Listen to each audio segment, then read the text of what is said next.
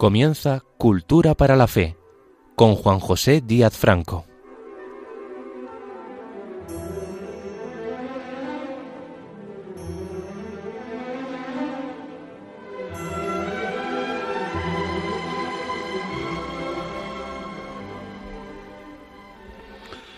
Bienvenidos a Radio María y a su programa Cultura para la Fe.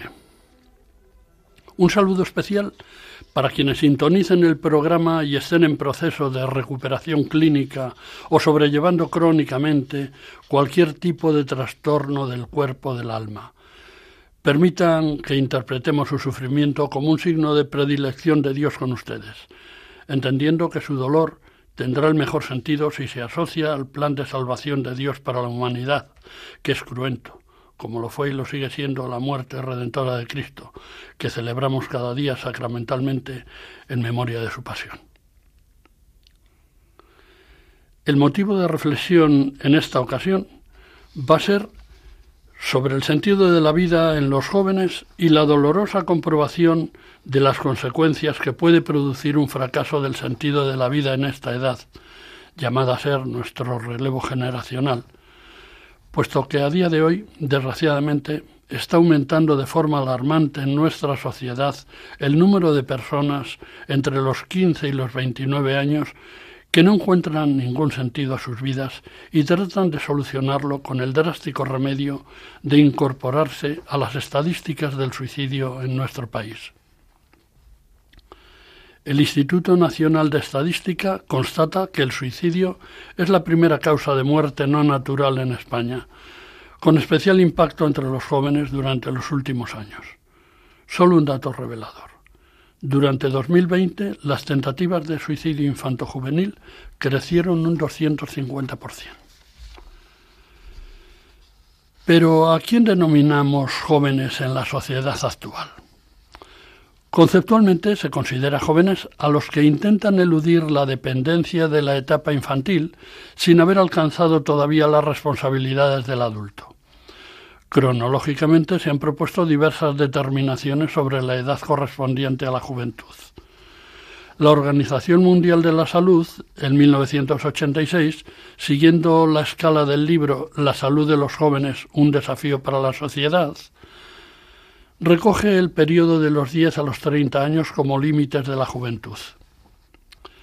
La Asamblea General de la ONU de 17 de diciembre de 1999 considera que es la etapa comprendida entre los 14 y los 24 años, aunque algunos tratadistas estiman que puede ampliarse, por abajo y por arriba, a los 11 y a los 30 años. Por cierto que para legitimar la existencia de este grupo etario se señaló el 12 de agosto como el Día Internacional de la Juventud. Abordemos ahora qué puede entenderse por sentido de la vida. La cuestión del sentido de la vida plantea una catarata de interrogantes. ¿Por qué estamos aquí? ¿Para qué estamos aquí? ¿De dónde venimos? ¿A dónde vamos? ¿Cuál es el origen de la vida? ¿Cuál es la naturaleza de la vida? ¿Cuál es el significado de la vida? ¿Quiénes somos los humanos y quién soy yo? ¿Cuál es el objetivo de mi vida? ¿Cuál es el objetivo del resto de la gente en esta vida? ¿Qué es lo más valioso y lo más significativo en mi vida? ¿Para qué vivimos? ¿Cuál es la razón para seguir viviendo? ¿Qué es el sentido de la vida? O quizá mejor, el sentimiento de la vida. Estas son grandes preguntas a las que la filosofía puede respondernos profusa y cumplidamente a poco que repasemos la historia del pensamiento en Occidente. Desde la filosofía clásica, los presocráticos, platónicos, aristotélicos, cínicos, cirenaisistas, epicúreos, estoicos, hasta la escolástica, la ilustración y el liberalismo.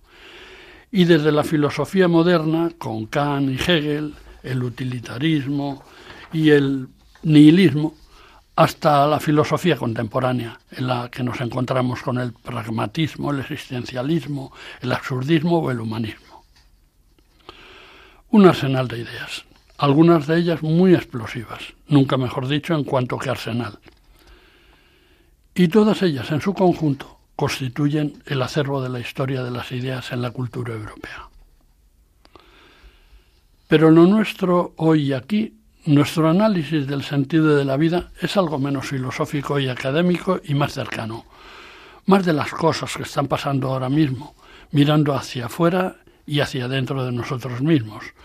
O sea, un análisis introspectivo de nuestros pensamientos y sentimientos y una constatación lo más objetiva posible de lo que sucede en nuestro entorno inmediato, es decir, el modo en que abordan y solucionan quienes gobiernan nuestros problemas de salud, de dinero, de protección social, de seguridad, de empleo, de paz y libertad. Primum vivere de inde filosofari. Primero vivir, luego filosofar, dijo el clásico. Vivir. La vida social, la conducta social nos la condicionan los políticos a todos, a los jóvenes y a los no jóvenes. Y la vida interior nos la determinan también a jóvenes y no jóvenes, la herencia genética, los valores morales enraizados en la ideología de nuestro entorno familiar, escolar, social y laboral. Y luego, por supuesto, está el esfuerzo personal. Con esos medios vamos construyendo un carácter y una personalidad para poder y saber estar en el mundo y convivir con los otros. En las circunstancias actuales, a todos, pero especialmente a los ciudadanos más jóvenes, que poseen una insuficiente experiencia crítica, nos abruma social y anímicamente, de manera sutilmente coactiva, cuando no fatalmente impositiva, el marco legal con que encorseta a la sociedad un poder legislativo desmesurado y un poder ejecutivo empeñado en delirantes proyectos de ingeniería social construidos desde postulados esenciales, apenas debatidos o consensuados científica y socialmente, de orden jurídico, histórico, económico, genético, climatológico, energético, docente, de consumo, etc. ¿Para qué seguir enumerando lo que muchos de nosotros vivimos con decepción y contrariedad y temerosos de que otros, más frágiles y desprevenidos, lo sobrevivan más difícilmente o no logren superarlo. Y es que la ideología puede causar estragos. Una ideología es un sistema de ideas y de juicios, a veces de prejuicios, explícito y generalmente estructurado, que sirve para describir, explicar, interpretar o justificar la situación de un grupo o de una colectividad y que, inspirándose genéricamente en unos valores, propone una orientación precisa a la acción histórica de ese grupo o colectividad. El sentido que toman nuestras vidas se nutre de la ideología del ambiente social dominante, que inspira las leyes en las que nos vemos obligados a desenvolvernos. Como estamos hablando del sentido de la vida, debo precisar que entiendo por tal una serie de objetivos vitales convertidos en sentimientos que orientan nuestra existencia y que nos permiten darle a la misma una dirección adecuada para realizar nuestros ideales, aunque surjan vicisitudes que los dificulten.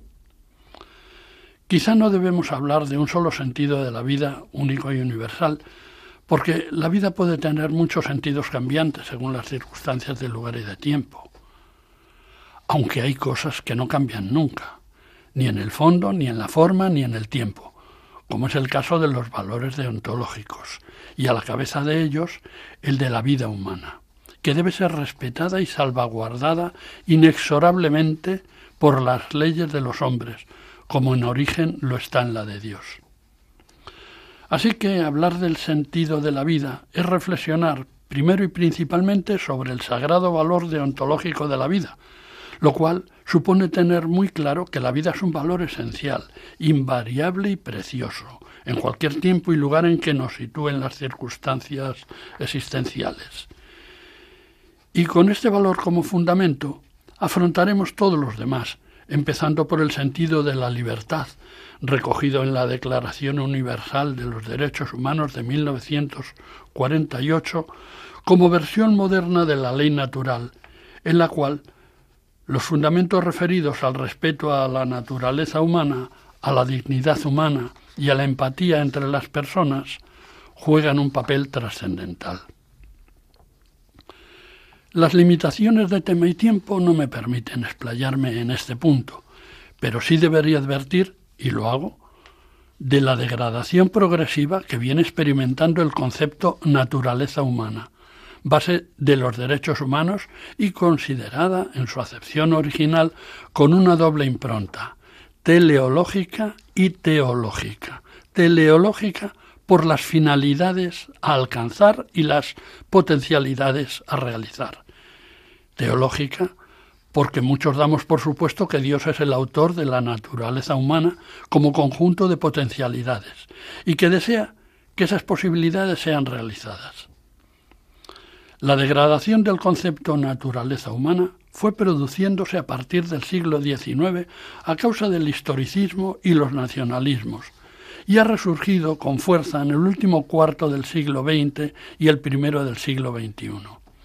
Esta degradación consiste en afirmar que el hombre no es naturaleza, sino historia, y las claves de su identidad deben ser buscadas no en una inmutable naturaleza humana atemporal, sino en los accidentes y vaivenes de lo histórico. Y de aquellos polvos estos lodos, porque estamos asistiendo a un cuestionamiento a la baja de la naturaleza humana y de la dignidad de las personas. Política y socialmente, en la convivencia actual, atravesamos un momento de grave crisis institucional, con degradación de los valores tradicionales y de los contenidos constitucionales, tentativamente sustituidos por un pensamiento único oficial, formalmente democrático, pero ostensiblemente sectario, revisionista y coactivo, que algunos asumen o fingen asumir para que no se les tilde de ser políticamente incorrectos y no sufrir estigmatización social, sin pararse a considerar que esta actitud tan osada ocasiona daño moral a todos los ciudadanos y especialmente a los más jóvenes de los jóvenes, porque estos aquejan una mayor fragilidad emocional y una mayor inmadurez en sus criterios y en sus juicios de valor. Interrumpimos brevemente el desarrollo de la charla para invocar con la salve marinera que vamos a ofrecerles y en medio de este tormentoso tema que estamos tratando, el amparo de la Virgen del Carmen, patrona de las gentes de la mar y de todas las españolísimas Cármenes. La salve marinera es un pasaje de la zarzuela El molinero de Subiza, obra del maestro Cristóbal Udriz Segura, pianista, compositor y director musical del Teatro Real, nacido en Badajoz en 1825 y fallecido en Madrid en 1877. Autor de otras conocidas obras, como la emblemática El sitio de Zaragoza. La música de esta salve que vamos a escuchar es la de la zarzuela mencionada, El molinero de Subiza, pero la letra original de Luis Aguilaz, que se cantaba en la escena 14 de la zarzuela como Salve estrella de los cielos, está adaptada y dice así: Salve estrella de los mares, de los mares iris de eterna ventura, salve, oh fénix de hermosura, madre del divino amor. De tu pueblo a los pesares tu clemencia de consuelo, fervoroso llegue al cielo y hasta ti, y hasta ti nuestro clamor. Salve, salve, estrella de los mares. Salve, estrella de los mares. Sí, fervoroso llegue al cielo. Y hasta ti, y hasta ti nuestro clamor. Salve, salve, estrella de los mares. Estrella de los mares, salve, salve, salve, salve. De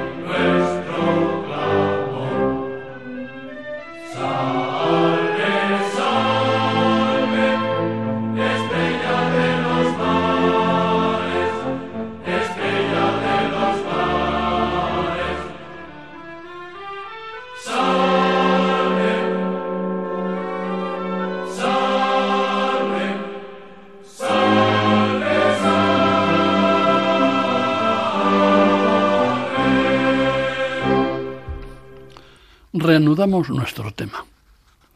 Están en la sintonía de Radio María y este es su programa Cultura para la Fe.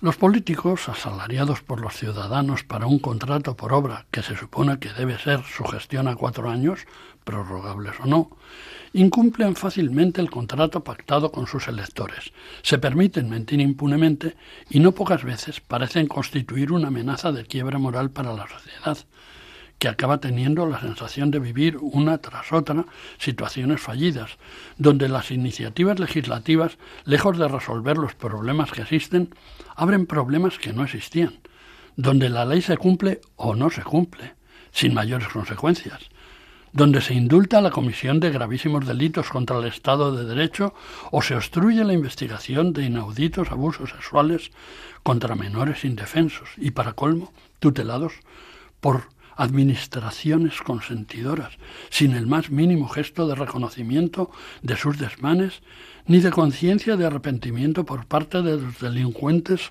condenados como tales en firme, que además proclaman su disposición a repetir sus fechorías. Esto lo viven los adultos como los jóvenes con desmoralización, porque la información de estos hechos se recibe en tiempo real. ¿Y esto cómo se llama? Pues se diría que por sus características podría llamarse anomia. La anomia es un término sociológico acuñado por Emile Durkheim para definir un estado de desorganización social y de aislamiento del individuo como consecuencia de la falta o de la incongruencia de las normas sociales. Las consecuencias de la anomia van desde la inadaptación a las normas sociales hasta la transgresión de las leyes y las conductas antisociales o autolíticas, como veremos. ¿Y cuál es el efecto de la decepción por el mal gobierno? Pues el de la instalación en nuestras conciencias de un relativismo, de una ambigüedad y de una ambivalencia que luego marcarán el talante y la actitud de los ciudadanos que asisten preocupados a la mala evolución del país y de lo que esto afecta a sus hábitos de conducta.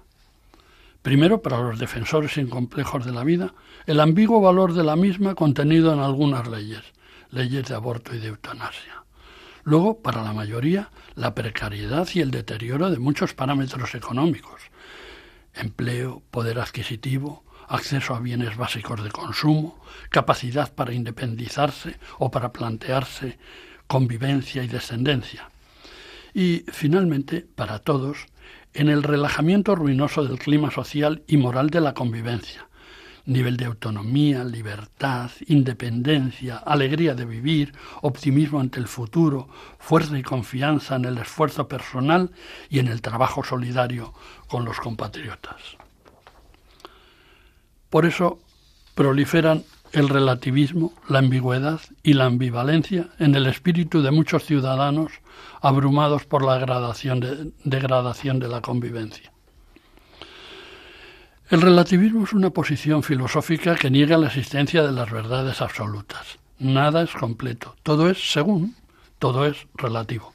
La ambigüedad es un comportamiento o un hecho o una palabra o una expresión que puede entenderse o interpretarse de diversas maneras. Si se trata de una persona, es aquella cuyas palabras o cuyo comportamiento no definen claramente sus actitudes u opiniones, es decir, es incierta o dudosa.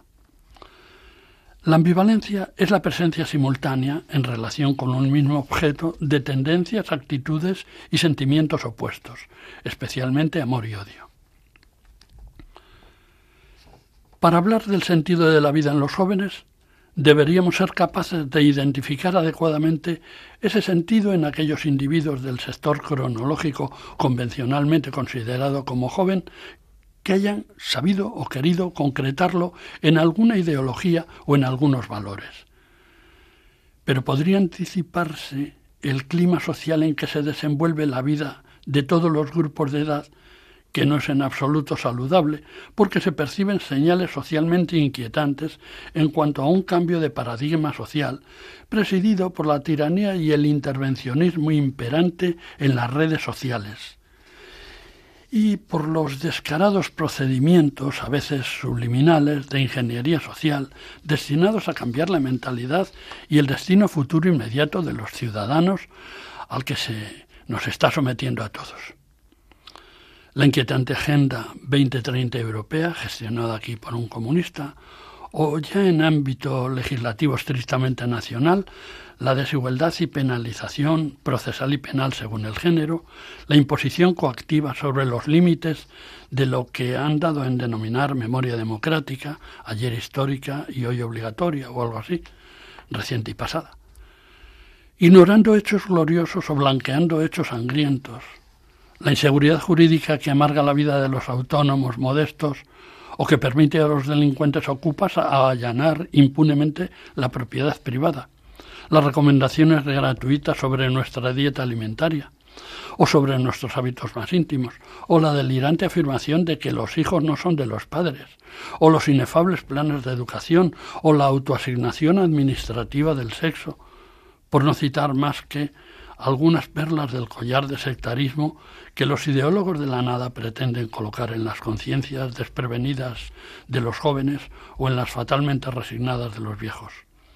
Las víctimas propiciatorias de tamaña manipulación política y espiritual son candidatos abocados al escepticismo social o biológico.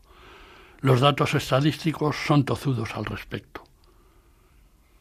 Las vicisitudes políticas, sociales, económicas y sanitarias nos están abocando a vivir en una suerte de alienación. El término alienación, sinónimo de enajenación, procede de Hegel. Una persona está alienada cuando es de manera distinta, ajena, extraña a como debiera ser. Las peores alienaciones son las que no resultan del todo incómodas, porque ahogan todo impulso para emerger de ellas y para conquistar la propia libertad. Si hemos hablado del sentido de la vida, en su contrario, debemos hacerlo también del sentido de la muerte puesto que hemos de hablar del suicidio. Y para ello, metodológicamente, deberíamos comenzar por valorar la conducta de aquellos que se ven abocados a él precisamente por no haber encontrado ningún sentido a la vida, que estarían, por esa causa, decididos a abandonar. Todo el mundo parece tener claro el significado de la palabra suicidio, pero los suicidólogos encuentran grandes dificultades a la hora de adoptar una definición común. ¿Acaso pueda deberse a la carencia de una nomenclatura uniforme? Y más aún, a las dificultades para acordarla entre los diversos colectivos, médicos, sociólogos, hombres de leyes, que tienen que ver profesionalmente con el suicidio. Pese a todo, el discurso del suicida nos remite al acto eficaz, eficaz que de forma voluntaria ejecuta contra su vida una persona. Variantes del suicidio consumado son la tentativa suicida no consumada, la ideación suicida, los pensamientos suicidas, los equivalentes suicidas, los suicidios encubiertos, etc. El progreso de la psiquiatría y la consecuente aplicación de métodos diversos en su estudio ha ido concretando muchos aspectos de la epidemiología, el abordaje terapéutico y la prevención del suicidio. Sin embargo, una de las principales contribuciones al estudio del suicidio proviene de la sociología a través de la obra de Emile Durkheim, reiteradamente citado en este espacio, muchos de cuyos postulados mantienen su vigencia y siguen siendo fuente de inspiración de las siguientes contribuciones de la moderna sociología.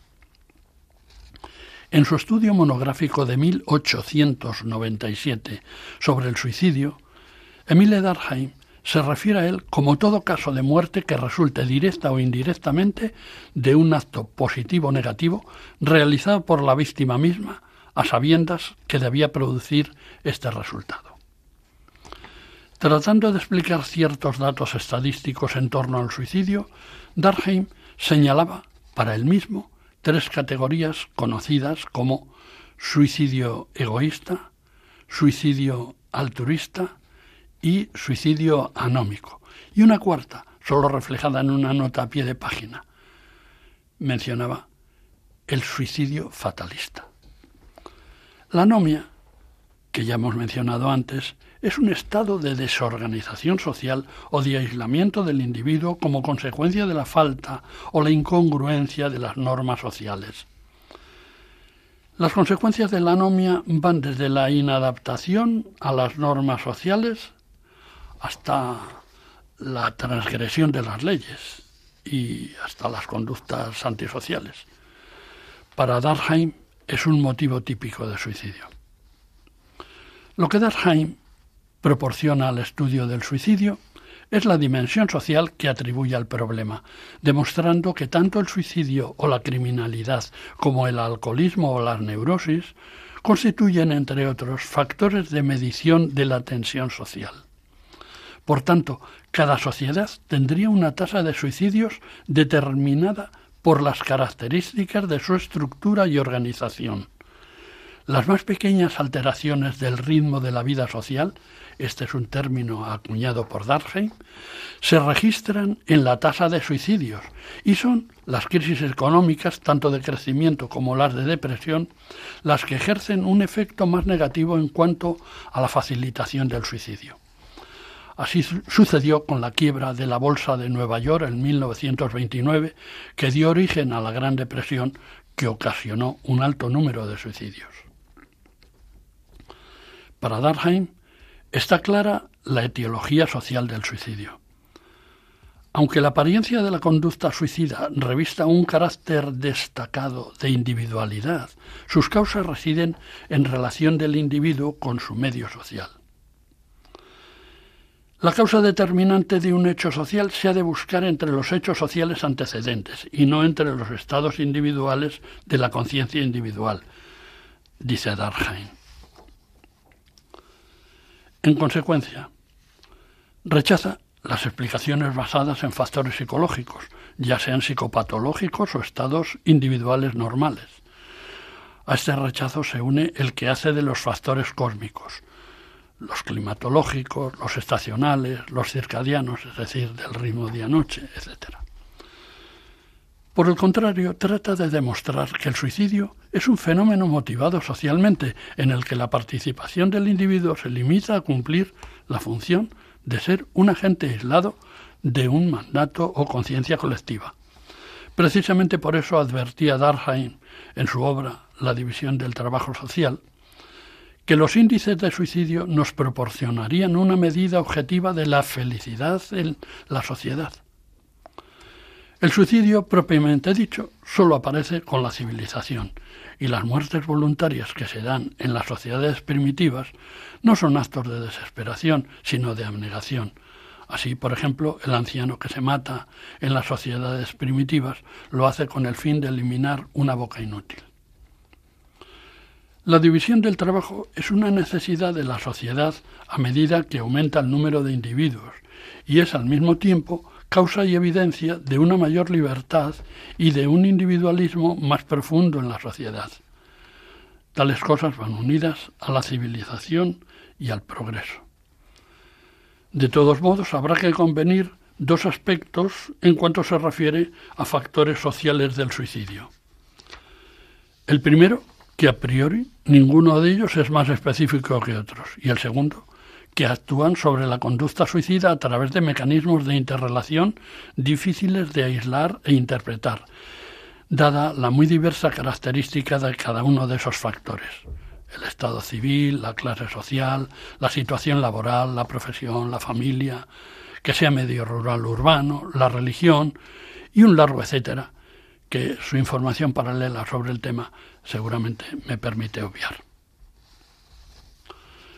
dedicamos un segundo momento musical y lo vamos a hacer también en favor de la honra de la Virgen, ahora en su advocación de Covadonga. Previo al concurso nacional convocado en 1918 para poner música al himno en honor a la Virgen de Covadonga, había escrito la letra del mismo el padre Agustino Restituto del Valle Ruiz. Fue premiada la composición titulada La Cruz de Oviedo, de don Ignacio Buscas Agastizábal, organista de San Francisco el Grande de Madrid, el cual en el año 1911 también había sido premiado, casualmente junto al padre restituto del Valle Ruiz, por el himno Cantemos al amor de los amores, que compusieron para el Congreso del himno eucarístico del Congreso Internacional de Madrid, que ya hemos escuchado en este programa de Cultura para la Fe. El himno a la Virgen de Covadonga consta de tres estrofas y un estribillo, con una duración aproximada a los 15 minutos. La tercera estrofa dice así. Virgen de Covadonga, Virgen gloriosa, flor del cielo que aromas nuestra montaña, tú eres la más amante, la más hermosa. Reina de los que triunfan, reina de España. Nuestros padres sus ojos a ti volvieron, y una patria en tus ojos adivinaron.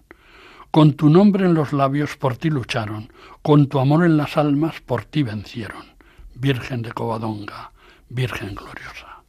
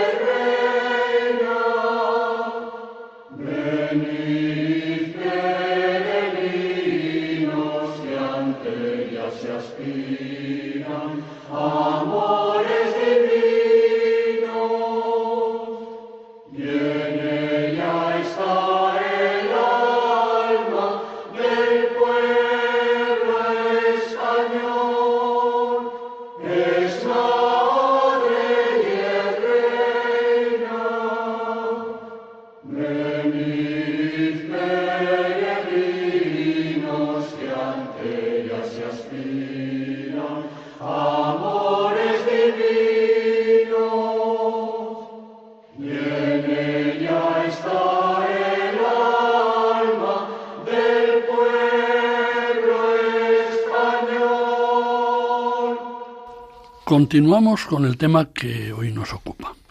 Les habla Juan José Díaz Franco. En cuanto al abordaje psicológico del suicidio, es obligado referirnos a la tentativa freudiana, reflejada en su obra Duelo y Melancolía, eh, que es de 1916, de asimilar la conducta suicida a un referente previo de ideación homicida. Según su concepción, Piensa Freud que la autoculpa y el odio a sí mismos, latente en toda depresión, procedería de una hostilidad contra un objeto deseado desviada contra uno mismo. Freud concebía el suicidio como la forma extrema de esta situación y postulaba que todo suicidio iría precedido de un deseo anterior reprimido de matar a otra persona. Cuando escribió Duelo y Melancolía, todas las agresiones le parecían a su autor de origen sexual, pero años más tarde el propio Freud se manifestaba sorprendido ante la universalidad de la agresión no erótica, según podemos recoger en su obra El malestar en la cultura.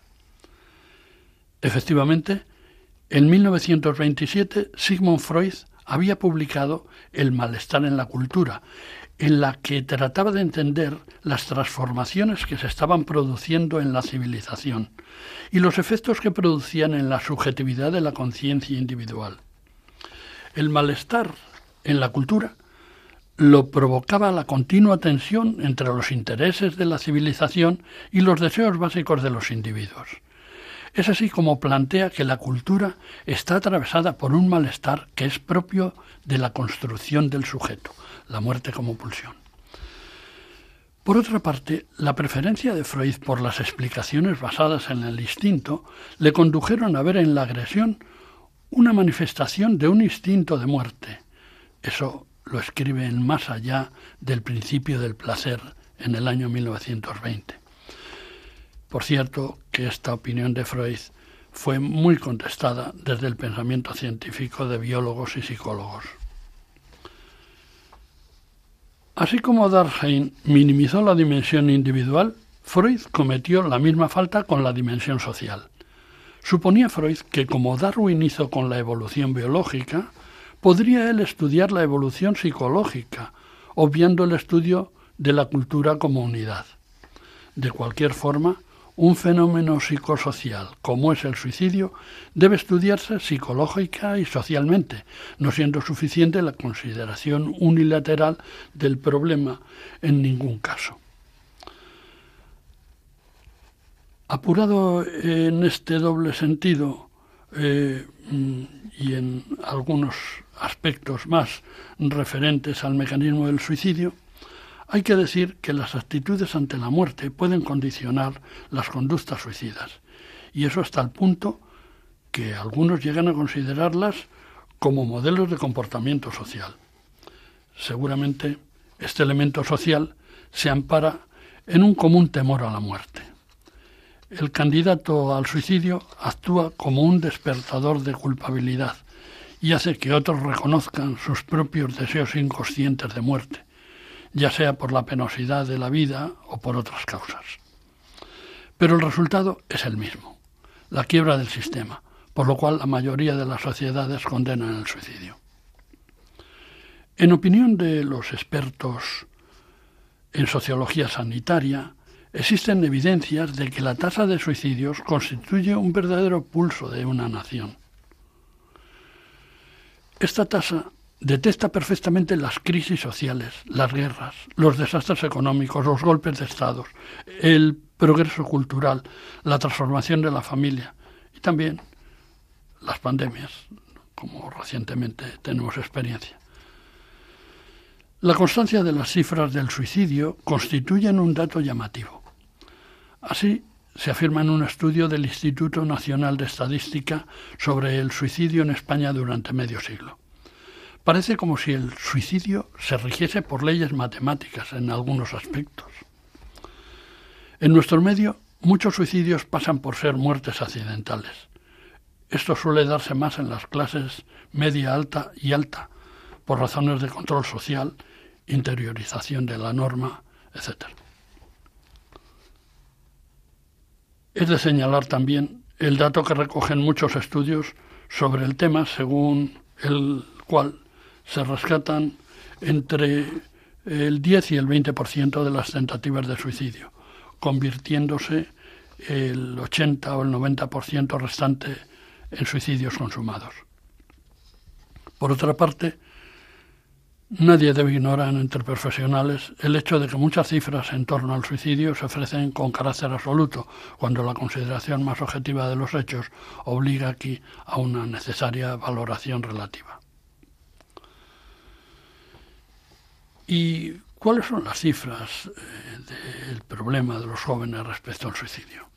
Pues anualmente se producen en el mundo 600.000 suicidios en el segmento de edad entre 15 y 29 años, de los cuales 200.000 suceden en población europea, siendo lituanos, rusos y húngaros los que más consuman el suicidio. En España, en, en 2019, hubo 3.671 suicidios, 10 al día, siendo el suicidio la tercera causa de muerte entre 15 y 29 años tras eh, los accidentes no provocados y los tumores, lo que representa el 7,77% del total de víctimas del suicidio.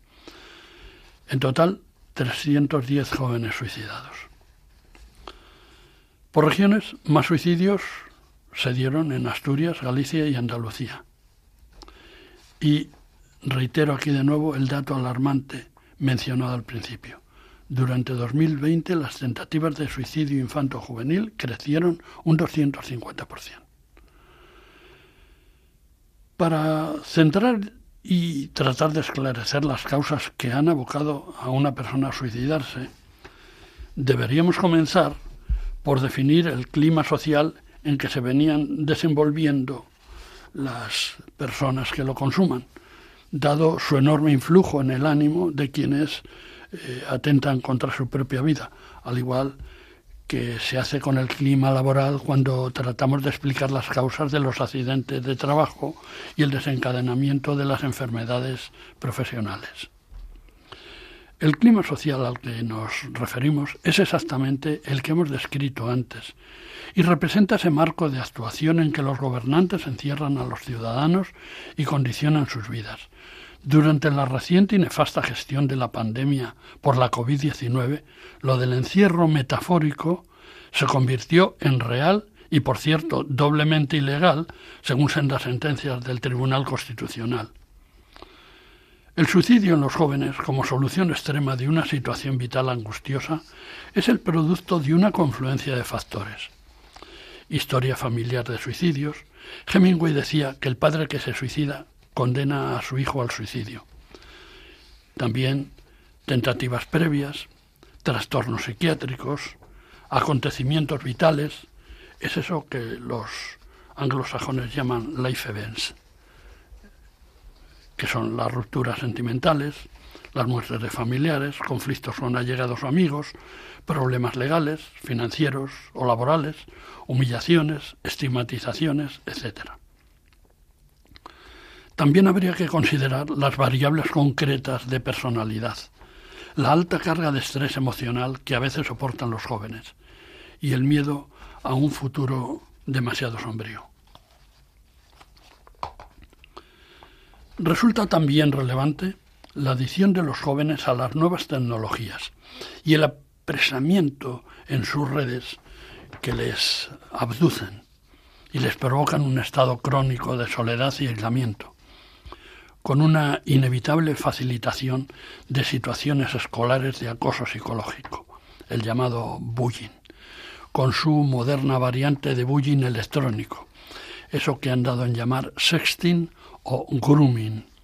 El sexting es un término referido al envío de mensajes eróticos o pornográficos a través de ordenadores o teléfonos móviles. El grooming es la acción deliberada de un adulto de acosar sexualmente a un menor a través de un medio digital que permita la interacción entre dos o más personas.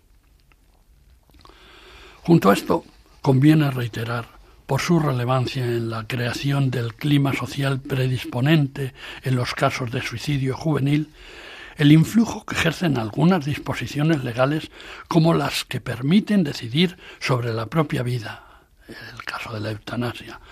Ha habido en 2021 180 casos de aceptación de eh, esta muerte voluntaria por las administraciones o sobre la vida asociada, en este caso el aborto, o sobre la decisión personal, temprana y soberana para la adscripción a un género, eh, la ley trans, o sobre la correcta dirección y duración de los hechos históricos alojados en el área de la memoria de nuestra masa cerebral, la ley de memoria democrática que llaman. Estas y otras formas de plantear la asistencia no serían el mejor caldo de cultivo para facilitar el desistimiento de algunas decisiones indeseadas de ciudadanos jóvenes en estados críticos de conciencia y poder ejercer en ellos una influencia disuasoria en situaciones límite de sus vidas. No desearía terminar sin ofrecer una idea, al menos, para la posible prevención de situaciones tan dramáticas como son las que hemos venido comentando. Esa idea muy bien podría ser la del fomento de la higiene mental. Para practicar la higiene mental deberán emplearse métodos basados en el conocimiento de los individuos, en su personalidad total y en cómo reaccionan y ante qué reaccionan. En una ocasión anterior, en este mismo programa Cultura para la Fe, nos hemos referido a la higiene mental y ahora rescato alguna de aquellas ideas. La psicología nos enseña que el temperamento se hereda, el carácter se hace y a través de la personalidad se ponen ambos en escena. La personalidad crece acumulando experiencias sobre la base o núcleo constitucional señalado. El objeto de la higiene mental es influir en la forma en que la experiencia se integra en la estructura de la personalidad. Desde su nacimiento todas las personas están sujetas al desarrollo del cuerpo y a la maduración de la personalidad. Después, en las sucesivas edades, las personas se ven inmersas en el ambiente escolar, en el ambiente laboral y en el ambiente jubilar. Debiera ser claro el futuro hacia el que la personalidad progresa y se desarrolla. Ese futuro es el de una persona madura y sana que puede vivir en paz consigo misma y con el prójimo, y que sea capaz, si es el caso, de realizar un proyecto familiar, un desempeño laboral y una convivencia social que le hagan crecer como persona y que beneficie al resto de sus referentes comunitarios. Muy resumidamente, Freud decía que es sano mentalmente quien es capaz de crear y de amar, entendiendo que crear se refiere a trabajar evitando la monotonía y fomentando la capacidad de ordenación y transformación de los cometidos más humildes y sencillos, en otros eh, que lleven la impronta personal de, nuestra capacidad de, de crear. La capacidad de amar hay que referirla al hecho de salir de uno mismo para proyectarse en el prójimo y ejercer para él y con él la atención a sus necesidades y a sus carencias. El discípulo de Freud, Carl Jung, ve en la religión el gran camino real hacia la salud mental, dado que las diferentes confesiones religiosas ayudan a trascender los conflictos psíquicos, dando un sentido a la existencia. Para que no nos falte también la opinión de Darheim, al que hemos citado reiteradamente en las causas de eh, la desorganización social y demás, pues eh, desde esta concepción sociológica que eh, tiene Darheim, resalta en su obra El suicidio que la religión es una fuerza cohesionadora y establece que los suicidios varían en razón inversa al carácter integrador de la religión. Por eso se producen más suicidios entre los protestantes que entre los católicos y más suicidios entre los católicos que entre los judíos, como si la sumisión a una iglesia en que más se resaltaran los aspectos comunitarios permitiera al individuo librarse del acoso de sus problemas y como si el suicidio aumentara a medida que se pasa de las religiones comunitarias a las religiones más individualistas. Hasta aquí este programa de Cultura para la Fe. A todos, paz y bien.